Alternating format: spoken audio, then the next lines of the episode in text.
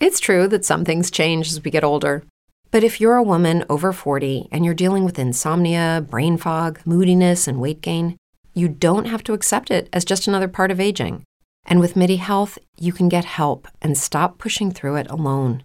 The experts at MIDI understand that all these symptoms can be connected to the hormonal changes that happen around menopause, and MIDI can help you feel more like yourself again. Many healthcare providers aren't trained to treat or even recognize menopause symptoms. MIDI clinicians are menopause experts. They're dedicated to providing safe, effective, FDA approved solutions for dozens of hormonal symptoms, not just hot flashes. Most importantly, they're covered by insurance. 91% of MIDI patients get relief from symptoms within just two months. You deserve to feel great. Book your virtual visit today at joinmidi.com. That's joinmidi.com.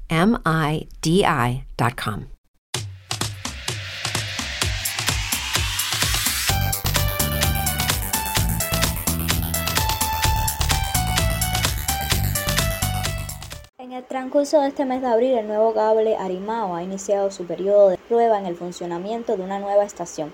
Esta inversión está cometida por ETERSA y certificada según los estándares internacionales que como novedad en el funcionamiento cuenta con una operación conjunta con un proveedor de sistema, confirmó a la prensa Lidia Esther Hidalgo, vicepresidenta de operaciones de la red. Según detalló, esta prueba está manejada hoy un nivel de crecimiento del tráfico inicial para los ajustes que correspondan, lo cual debe realizarse de manera armónica con las acciones de optimización y crecimiento que se han acometido en otras capas de la red antes mencionadas. Esto ha permitido que durante este mes se incremente el tráfico total en un 17%, siendo el servicio móvil el que representa el 83% de este valor. Evidentemente son buenas noticias para el desarrollo de la telefonía móvil en el país. A pesar de las afectaciones en el combustible que persisten en el país, ayer se informó de la llegada de un buque con eh, combustible a Cuba por la base de supertanqueros de Matanza. Y también a pesar de estas afectaciones se le ha dado prioridad a la extracción portuaria y distribución de los alimentos de la canasta familiar normada. Según actualiza el MinSIN en su sitio web, las empresas mayoristas de alimentación trabajan en la recepción y distribución de productos de la canasta familiar normada del mes de marzo, de mes de mayo con el propósito de comenzar las ventas de forma parcial en todas las bodegas para que la población pueda acceder desde este 29 de abril. Como ustedes saben, el próximo lunes es primero de mayo y se han realizado algunos cambios en este tradicional desfile. Es decir, se realizará un acto central en el malecón y actos provinciales y municipales en cada uno de los territorios de la capital y del país. A este acto central solamente estarán movilizados aquellas personas que puedan llegar hasta el malecón eh, de forma eh, caminando eh, de los principales municipios aledaños a la zona.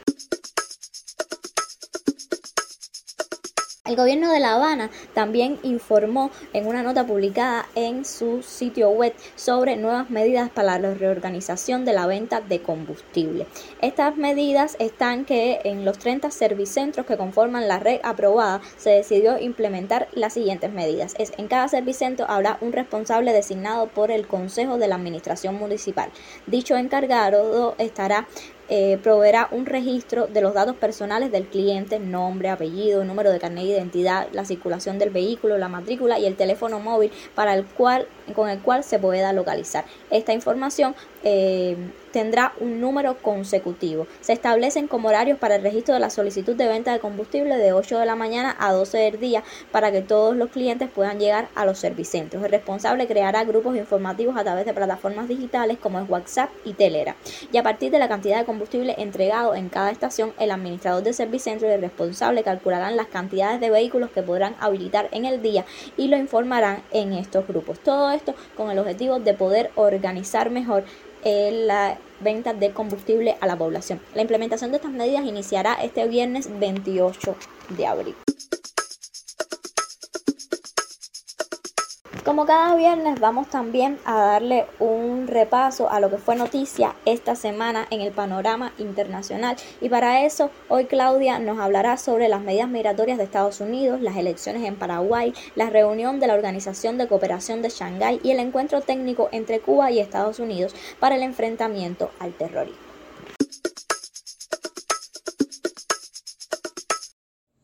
Un saludo a los seguidores de las 3 del día de viernes. Esta semana el tema migratorio ha sido noticia en Estados Unidos. El gobierno del presidente Joe Biden anunció la próxima apertura de centros de procesamiento de migrantes en Colombia y Guatemala, con lo cual busca evitar el aumento del flujo de migrantes en la frontera sur con México.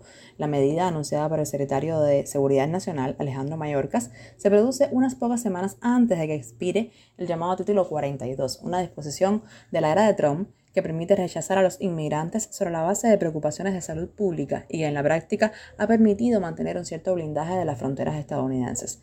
La normativa estará vigente hasta el próximo 11 de mayo, lo que genera mucha preocupación ante las autoridades estadounidenses ante la posibilidad de que los puestos de control fronterizos se vean desbordados por una gran cantidad de solicitantes. En una rueda de prensa, Mallorcas hizo énfasis en que la frontera de Estados Unidos no está abierta ni lo estará después del 11 de mayo. Agregó que los centros de procesamiento de migrantes en Guatemala y Colombia deberán estar en funcionamiento en las próximas semanas y que se espera que se, anuncie el establecimiento de instalaciones de este tipo en otros países de América Latina que aún no han sido identificados. Sin embargo, de acuerdo con un documento obtenido por el medio político, se cree que podría haber un centro de estos en Ecuador y otro probablemente en Costa Rica. Mallorca dijo que espera que estos nuevos centros procesen al menos entre 5.000 y 6.000 migrantes cada mes. En Paraguay, más de 4.7 millones de ciudadanos están convocados a elegir a su nuevo presidente el próximo domingo, en un proceso cargado de incertidumbre, ya que las encuestas no vislumbran tendencias contundentes que permitan anticipar a un ganador. A pesar de que participan 13 duplas de candidatos a presidente y vicepresidente, la batalla electoral la acaparan el oficialista Santiago Peña, del Partido Colorado, y el opositor Efraín Alegre, de Concertación Nacional, quienes concentran el 70% de las intenciones de votos. El, resto de los candidatos no superan el 2% de las intenciones de votos. Como en Paraguay no existe la segunda vuelta, la mínima diferencia de votos le puede otorgar la victoria política que aspira a suceder al presidente Mario Abdo Benítez en unos comicios en los que, además de presidente y vicepresidente, los paraguayos deberán elegir 45 senadores, 80 diputados, 17 gobernadores y 17 juntas departamentales. Al intervenir en una reunión de ministros de defensa de la Organización de Cooperación de Shanghái celebrada en Nueva Delhi, India, este viernes, el ministro de Defensa ruso afirmó que Estados Unidos y sus aliados, a tratar de mantener el dominio global, han sometido la arquitectura de seguridad internacional a una grave erosión. Aseguró que por iniciativa de Washington se ha puesto en marcha un proceso para romper y desmantelar acuerdos clave de control de armamento y de fomento de la confianza. Al respecto, aclaró que se trata de una serie de acciones por parte de la Casa Blanca, tales como la suspensión unilateral de Tratado sobre Misiles Antibalísticos, su negativa a ratificar el acuerdo sobre Fuerzas Armadas Convencionales en Europa y su posterior retiro del Tratado sobre Eliminación de Misiles de Alcance Intermedio y de Menor Alcance y el Tratado de Cielos Abiertos. El ministro ruso indicó que la Organización de Cooperación de Shanghái tiene lugar con un telón de fondo de un entorno internacional altamente volátil. En ese, en ese sentido, remarcó la importancia de reforzar el papel del mecanismo como uno de los pilares del nuevo sistema internacional multipolar y un modelo de relaciones interestatales basado en la igualdad, el respeto mutuo y el derecho internacional. Una nota del Ministerio del Interior informa que el 27 y 28 de abril de 2023 se desarrolló en La Habana un intercambio técnico entre autoridades de Cuba y Estados Unidos sobre cooperación para el enfrentamiento al terrorismo, incluido el secuestro de aeronaves y embarcaciones marítimas y el empleo de redes digitales con fines violentos. La reunión es continuidad a lo acordado en el diálogo bilateral sobre aplicación y cumplimiento de la ley, realizado en La Habana el 18 y 19 de enero de este año. La delegación cubana estuvo integrada por representantes de los Ministerios del Interior y Relaciones Exteriores, así como la Fiscalía General de la República y la Aduana General de la República. Por la parte estadounidense participaron funcionarios de los departamentos de Justicia, Estado, Seguridad Interna y la Embajada en Cuba. Ambas partes coincidieron en la importancia de la cooperación en esta esfera y acordaron continuar los encuentros técnicos en el futuro. Y hasta aquí las notas internacionales de la semana. Los invito a leer en la web de Cuba Debate el artículo Dos siglos de la codiciada fruta madura del historiador Abel González Santamaría, que recuerda que hace exactamente 200 años, el 28 de abril de 1823, el entonces secretario de Estado norteamericano John Quincy Adams delineó hacia Cuba la denominada ley de gravitación o más conocida como la teoría de la fruta madura. Estas han sido las noticias de esta semana. Manténgase informado con Cuba Debate, como siempre les digo. Y ya para finalizar, les comento que llegó a La Habana la artista eh, de origen cubano, Ana de Armas, quien es conocida por su papel de Carolina en la serie española El Internado y más recientemente por su papel de en Blondie de, eh, para interpretar a Marilyn Monroe, eh, por lo cual fue nominada a los premios Oscar de este año. La cubana está aquí de vacaciones y es una alegría para todo el pueblo. Bueno, esto ha sido las 3 del día de viernes. Mi nombre es Karina y los esperamos la próxima semana.